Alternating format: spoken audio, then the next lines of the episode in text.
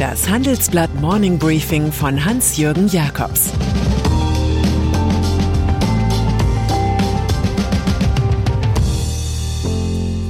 Guten Morgen allerseits.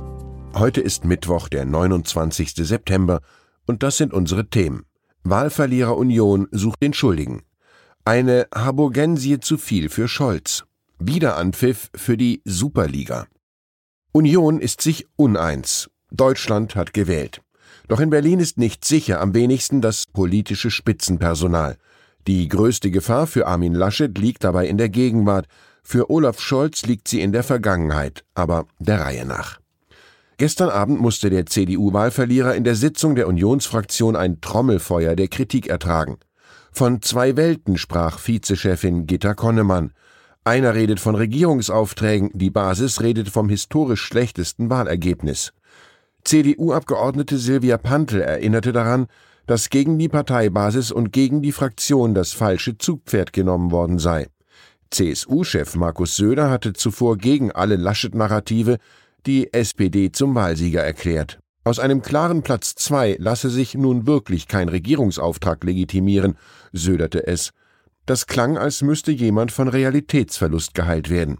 Nach den diesmal besonders intensiven Befindlichkeitsrunden wählten die Unionisten mit 85 Prozent erneut Ralf Brinkhaus zum Fraktionschef, allerdings nur für ein halbes Jahr. Hier liegt ein Kompromiss auf Zeit vor. Im April dürfte das Hauen und Stechen dann einsetzen, falls wirklich ein Oppositionsführer zu bestimmen ist. Habeck wieder vorne. Kritikerin Konnemann hat übrigens auch die Rücktrittsfrage gestellt. Wer übernimmt denn Verantwortung wann?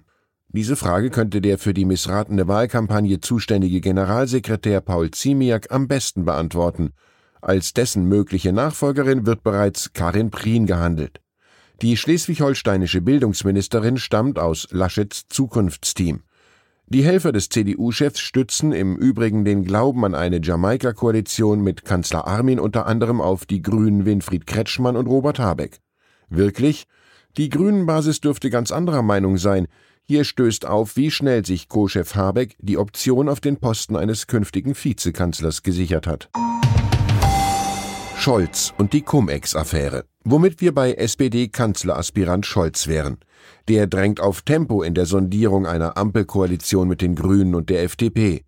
In die Quere kommt dabei die neueste Entwicklung in der Cum-Ex-Steueraffäre, bei der sich vermögende Aktienbesitzer mehrfach zu Unrecht die Kapitalertragssteuer erstatten ließen. Als Akteur fiel etwa die Hamburger Privatbank MM Warburg auf. Die hatte in dieser Sache Kontakt mit Scholz, als der noch erster Bürgermeister an der Alster war.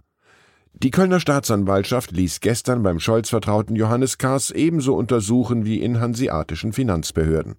Ermittelt wird gegen Kaas eine Finanzbeamtin und Ex-Innensenator Alfons Pawelczyk. Das Hamburger Finanzamt hatte seltsamerweise darauf verzichtet, von Warburg 47 Cum-Ex-Millionen zurückzufordern.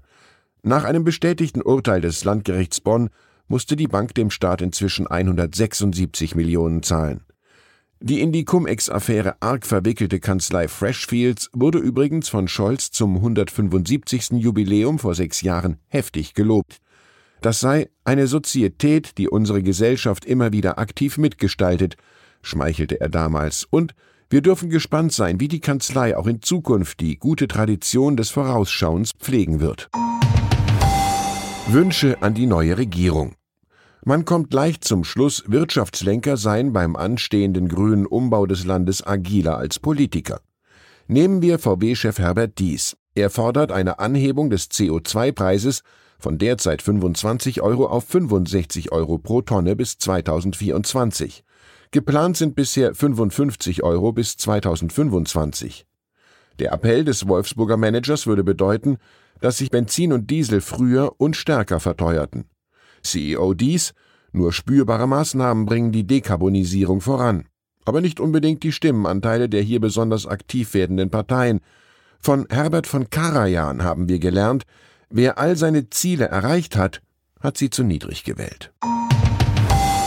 Dieter von Holzbrink. In einer Zeit, die Andy Warhols Brand Yourself zur Maxime gemacht hat, sind Gelassenheit, Weitblick und Humor besondere Qualitäten. Dieter von Holzbrink hat damit eine eindrucksvolle Verlegerkarriere gemacht. Als Chef der von seinem Vater Georg gegründeten Mediengruppe stand er für den Ausbau des US-Geschäfts mit Büchern und Wissenschaftstiteln, für Expansion in der Zeitungsbranche und den Einstieg in den privaten Rundfunk. Mit dem Handelsblatt begann 1970 seine unternehmerische Laufbahn. Mit dem Handelsblatt lief sie nach einem zeitweiligen Rückzug 2009 wieder an. Nun in einer Einheit mit dem Tagesspiegel und 50 Prozent an der Wochenpublikation Die Zeit. An diesem Mittwoch wird der liberale Liebhaber des Qualitätsjournalismus 80 Jahre alt. Konzerndenken mochte er so wenig wie Prahlhänse. Drei langjährige Weggefährten würdigen ihn in unserer neuen Ausgabe. Und dann ist da noch ein Phantom namens Super League. Es ist über Nacht wieder im Profifußball aufgetaucht, weil der europäische Verband UEFA darauf verzichtet, weiter gerichtlich gegen Real Madrid, FC Barcelona und Juventus Turin vorzugehen. Die drei Spitzenclubs hatten im Frühjahr die Abspaltung von der Champions League der UEFA organisiert und eine neue Superliga verkündet. Und von weiteren neun Clubs, sechs davon aus England, die anfangs bei der Rebellion mitmachten, treibt der Verband die angekündigten 15 Millionen Euro Spendengelder auch nicht ein. In Luft aufgelöst hat sich ebenfalls die Drohung, die renitenten Clubs aus UEFA-Wettbewerben auszuschließen, sowie beteiligte Nationalspieler aus ihren Nationalteams. Ein Madrider Handelsgericht hatte das UEFA-Prozedere gerügt und ein persönliches Verfahren gegen UEFA-Präsident Alexander Ceferin angedroht. Prompt wirbt die Agnelli-Familie, Eigner von Juventus Turin, für die Super League, das sei das beste Fußballspektakel aller Zeiten. Ich wünsche Ihnen einen spektakulären Tag, vielleicht mit der Champions League, solange es sie noch gibt. Es grüßt Sie herzlich Ihr Hans-Jürgen Jakobs. Das war das Handelsblatt Morning Briefing von Hans-Jürgen Jakobs, gesprochen von Peter Hofmann.